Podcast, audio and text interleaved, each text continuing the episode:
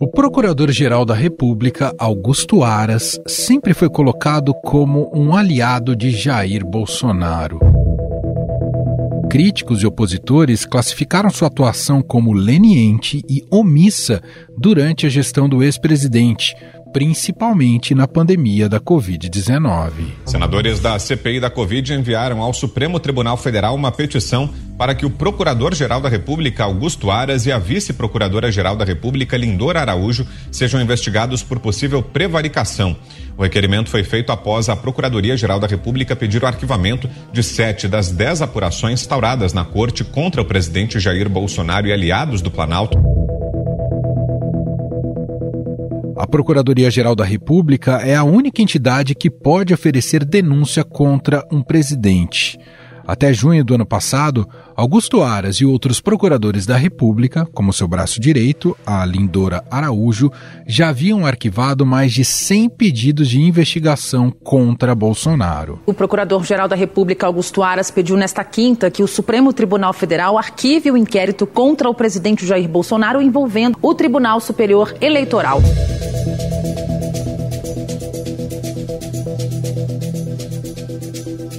Mandato do atual Procurador-Geral da República termina em setembro e Lula terá que escolher um nome para ocupar a vaga. Com essa ligação com Jair Bolsonaro, seria impossível pensar que Augusto Aras pudesse ser reconduzido para um terceiro mandato. Mas será que é tão impossível assim? O próprio Aras já trabalha intensamente nos bastidores com esse objetivo tem feito acenos ao governo Lula, enfatizando seu trabalho para enfrentar e desestruturar as bases do lavajatismo, como ele diz, que foi responsável pela prisão do atual presidente. Não vamos admitir que se faça proselitismo partidário da informalidade que trouxe o descrédito à justiça brasileira e mais ao Ministério Público, que produziu provas inválidas, conduziu uh, processos com violação ao devido do processo legal.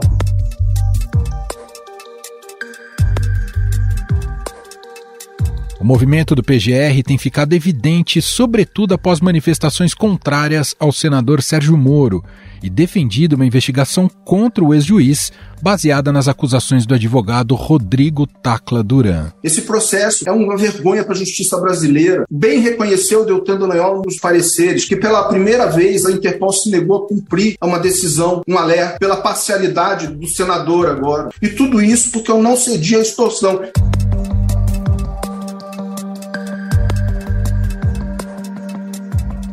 A partir dessas manifestações recentes do PGR e essa guinada em prol do atual governo, a recondução dele tem sido vista com bons olhos por alguns setores do PT.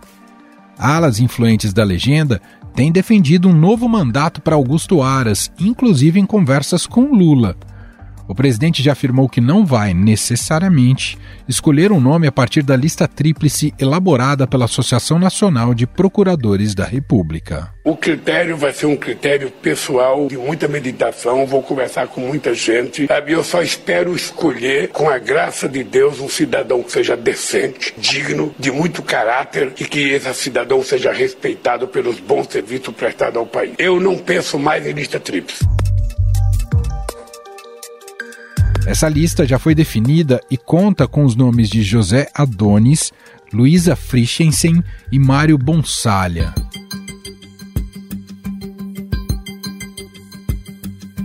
No entanto, há um grupo de apoiadores de Lula que avaliam a recondução de Augusto Aras como um desgaste político desnecessário para o presidente.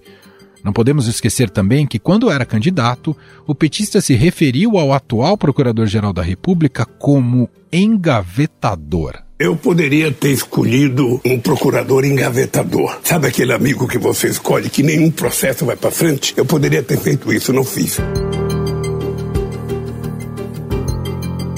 Um dos principais ativos de Ara seria seu bom trânsito no Senado e na Câmara até por isso, ele conta com dois cabos eleitorais de peso: o senador Davi Alcolumbre, presidente da CCJ do Senado, e o presidente da Câmara dos Deputados, Arthur Lira. um pedido de Augusto Aras para suspender o inquérito da Polícia Federal que atinge aliados do presidente da Câmara, Arthur Lira, e pediu que o caso seja remetido ao STF.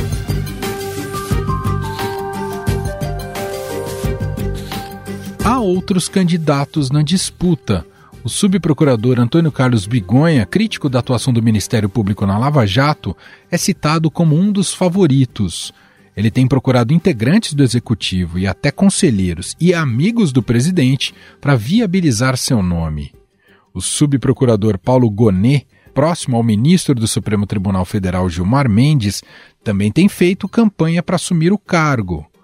Como procurador eleitoral, foi dele a dura manifestação pela ineligibilidade de Jair Bolsonaro. Primeiro, a condição de agente público do sujeito da conduta. Segundo, desvio de finalidade de situação vinculada ao cargo em que o sujeito está investido. Terceiro, a busca de vantagem para a situação eleitoral do candidato.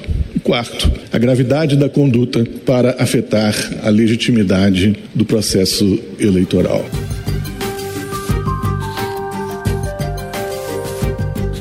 Afinal, como Aras conseguiu se tornar uma opção viável para permanecer na PGR? Quais as chances do atual procurador ser reconduzido ao cargo? Quem analisa o caso e nos traz os bastidores dessa negociação é a colunista do Estadão e da Rádio Dourado, Eliane Cantanhede. Oi, Eliane, tudo bem? Seja bem-vinda mais uma vez. Olá, Emanuel. Olá, ouvintes. É sempre um prazer estar aqui com vocês. Bom, Eliane, os principais trunfos de Augusto Aras para tentar permanecer no cargo são o antilavajatismo e a irrestrita lealdade. Podemos colocar assim, Eliane, ao chefe de plantão? É por aí que ele pode ser bem sucedido?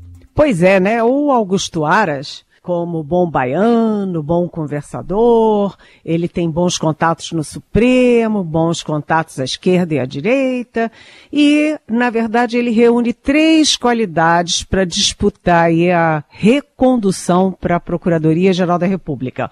Um, ele foi muito bom para o então presidente Jair Bolsonaro. Né? Tudo que chegou lá contra o Bolsonaro foi engavetado ou arquivado. Ele também foi bom para o Centrão e foi bom para o PT. Por quê? Porque ele deflagrou o fim da Lava Jato. Né? Foi abraço direito dele que foi até Curitiba, desarticulou o comando da Lava Jato, exigiu uma série de medidas para esvaziar o poder da Lava Jato de Curitiba e foi daí que uma coisa veio atrás da outra, atrás da outra no Supremo, no Ministério Público em Curitiba, até gerar uma cambalhota. Os donos da Lava Jato, né, o juiz, então juiz Sérgio Moro, o então procurador Deltan Dallagnol, passaram a deram a cambalhota e passaram a ser o alvo. E aqueles todos que foram alvos da Lava Jato saíram todos da prisão. O último deles foi o Sérgio Cabral, ex-governador do Rio de Janeiro, que foi condenado a centenas de anos de prisão e não está mais preso. A gente falou aqui de alguns prós, né, algumas vantagens, você destacou algumas vantagens que tem o Augusto Aras para tentar essa recondução, mas há também alguns, uh, alguns aspectos que pesam contra. Entre eles, Eliane, a percepção de boa parte da opinião pública que enxerga Aras como a personificação do bolsonarismo, ou o que há de pior do bolsonarismo. E aí queria te ouvir, como é que o Lula vai conseguir engolir isso e explicar isso para sua base, Eliane? Pois é, para sua base e para a sociedade brasileira, né? Porque, afinal das contas, o Lula teve um pouco mais da metade dos votos dos brasileiros e das brasileiras, e ele vai ter que explicar como é que é isso. Porque o Augusto Aras, por exemplo, ele pegou todo aquele enorme, imenso material da CPI da Covid, que tinha depoimentos, provas, documentos, tinha quebra de sigilos, etc. E arquivou tudo, engavetou, trancou lá na gaveta e disse que não, que não tinha nada a investigar. Imagina se não tinha alguma coisa a investigar contra o então presidente Jair Bolsonaro, contra o então ministro da Saúde, o Eduardo Pazuello, contra a equipe do Ministério da Saúde que deixou para lá população de Manaus sem respirador, morrendo por falta de ar, que negociou vacinas fraudulentas por preços extraordinários. Então, se o Aras fez isso com o Bolsonaro, resta saber se ele fez isso porque era bolsonarista ou porque ele é a favor do presidente de plantão. Então, o próprio PT está muito dividido. A gente já teve o líder do governo Lula no Senado, o ex-governador, agora senador Jacques Wagner da Bahia, defendendo a recondução mas eu conheço muita gente dentro do governo e gente dentro do PT dizendo, é, ele foi o Aras super a favor do Bolsonaro. Sabe? Como é que você vai fazer essa transposição do bolsonarismo para o lulismo e ele continuar engavetando tudo? Então é uma questão muito complexa. O Lula é um craque nesse tipo de tabuleiro, né? Ele é um enxadrista. Ele vai colocando as peças, puxa para cá, puxa para lá, mas ninguém é capaz de apostar nesse momento se ele vai ser capaz ou não de reconduzir o Aras. A melhor aposta é de que ele não vá reconduzir, mas isso é só uma aposta. E aí eu queria aproveitar a tua pergunta, Emanuel, claro. para falar também um pouquinho sobre a questão ali do Supremo Tribunal Federal, porque a presidente do Supremo, Rosa Weber, vai deixar o cargo em setembro, porque ela completa 75 anos. E dos 11 ministros, você tem duas mulheres. Além da Rosa Weber, tem a Carmen Lúcia.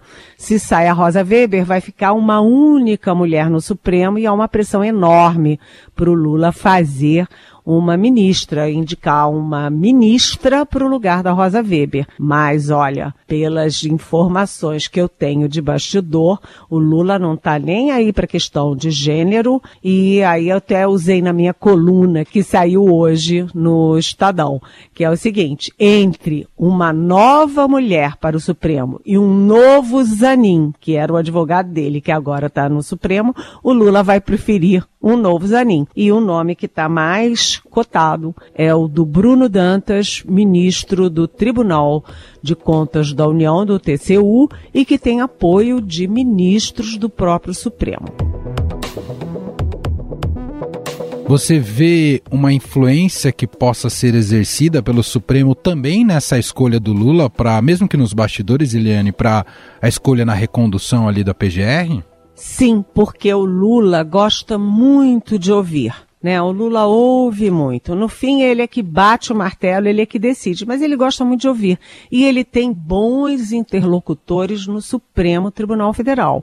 Então, por exemplo, ele conversa bem com Gilmar Mendes, que não foi indicado por ele, pelo contrário, por isso que eu estou citando, foi indicado pelo Fernando Henrique Cardoso, que durante duas décadas foi o maior ali opositor do Lula. Também conversa muito bem com o Luiz Roberto Barroso Conversa com a própria Carmen Lúcia, com o Alexandre de Moraes. Enfim, o Lula vai pesar as indicações, os nomes. Não significa que ele vai seguir, né? Mas que ele vai ouvir as ponderações, vai. E aí lá no Supremo, o Bruno Dantas está em alta. Ele tem bons apoiadores mas vamos ver como é que vai ser a pressão para que seja uma jurista mulher, porque isso também é muito forte e existe. Está na sociedade eu fico imaginando aqui que a Janja, que tem uma influência muito grande no ouvido do Lula, que a Janja esteja defendendo que seja uma mulher também. Então,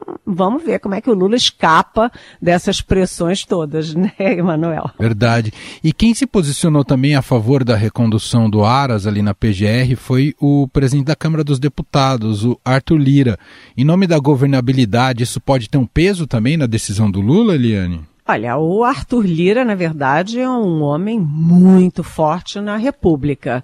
E o Arthur Lira tem a mesma trajetória aí do Augusto Aras, porque assim como o Aras foi bolsonarista na PGR, né, o Arthur Lira foi bolsonarista na Câmara. Tudo que o Bolsonaro queria foi aprovado na Câmara dos Deputados e aqueles vários e vários pedidos de impeachment foram devidamente arquivados pelo Arthur Lira. Então, na verdade, o Arthur Lira olha para o Aras, se vê no espelho e diz: Olha, se eu estou aqui de novo na presidência da Câmara, por que não o Aras ficar, não ficar na PGR? Lembrando, mais uma vez, que o Aras foi quem detonou a Lava Jato e uh, não apenas o Arthur Lira, mas o comando da Câmara, dos partidos e o próprio partido do Arthur Lira, o PP, né, são alvos, eram alvos da coitada da falecida Lava Jato. Então, é, eles devem um pouquinho assim de favor para o Augusto Aras. Então, é conveniente. O Aras é conveniente agora. Como é que o Lula vai explicar isso para a base dele, para metade do eleitorado brasileiro? Aí é mais complicado. Vou fechar aqui com uma última pergunta que tem conexão com isso que você acabou de comentar, Eliane. Foi o próprio presidente Lula, né, que começou essa tradição de prestigiar a lista tríplice ali para a escolha do, do PGR. E agora tudo indica que ele deve romper com esse modelo de escolha. E aí eu te pergunto, quanto isso pode ser negativo para a democracia brasileira e até para a independência do Ministério Público? Olha, isso, o que está por trás disso, do Lula ter, sim, cumprido a escolha dentro da lista tríplice e agora dizer que não quer saber de lista tríplice nenhuma, o que está por trás disso é a mágoa do Lula né, o Lula que foi condenado em primeira instância, segunda instância, foi preso, né, ficou aquele tempão preso. Então, o Lula agora ele tem uma noção diferente de indicações, porque lembrando que os ministros que ele indicou para o Supremo votaram contra ele na primeira rodada.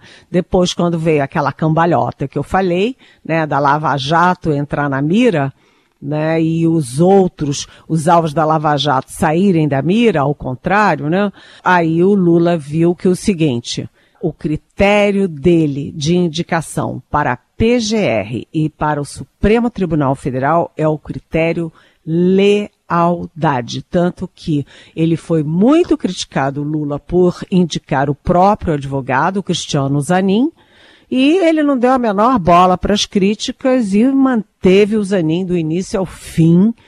É, e está lá o Zanin, ministro do Supremo Tribunal Federal. Ou seja, o Lula não quer ser pego de surpresa, não quer que é, puxem o tapete dele nem na PGR, nem uh, no Supremo Tribunal Federal. Aliás, também, de preferência, que não puxem o tapete dele na Câmara. Lembrando que o presidente da Câmara é, é o único que tem o poder de acatar pedidos de impeachment e fazer o processo andar. Então o Lula está se cercando de pessoas que lhe deem segurança, que não vão votar contra ele, não vão julgar contra ele e o PT. Muito bem, diretamente de Brasília, Eliane Cantanhede participando aqui mais uma vez do nosso podcast. Obrigado pela conversa, Eliane. Até a próxima. Até a próxima. Beijão.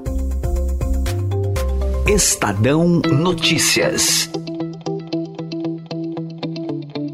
E não perca hoje, neste feed aqui do Estadão Notícias, mais um episódio da série Cenários. Sônia Raci recebe Valdir Beira Júnior, que é presidente da IP. Ele vai falar sobre seu otimismo com as novas tecnologias, as práticas ESG da empresa e o futuro do segmento de produtos de limpeza no Brasil. Não perca, portanto, mais um episódio da série Cenários, publicado às 5 horas da tarde, neste feed aqui do Estadão Notícias. E este foi o Estadão Notícias de hoje, quarta-feira, 19 de julho de 2023. A apresentação foi minha, Emanuel Bonfim. Na produção, edição e roteiro, Gustavo Lopes, Jefferson Perleberg, Gabriela Forte e Adele Robiches. A montagem é de Moacir Biasi. e o nosso e-mail podcast@estadão.com. Um abraço para você e até mais.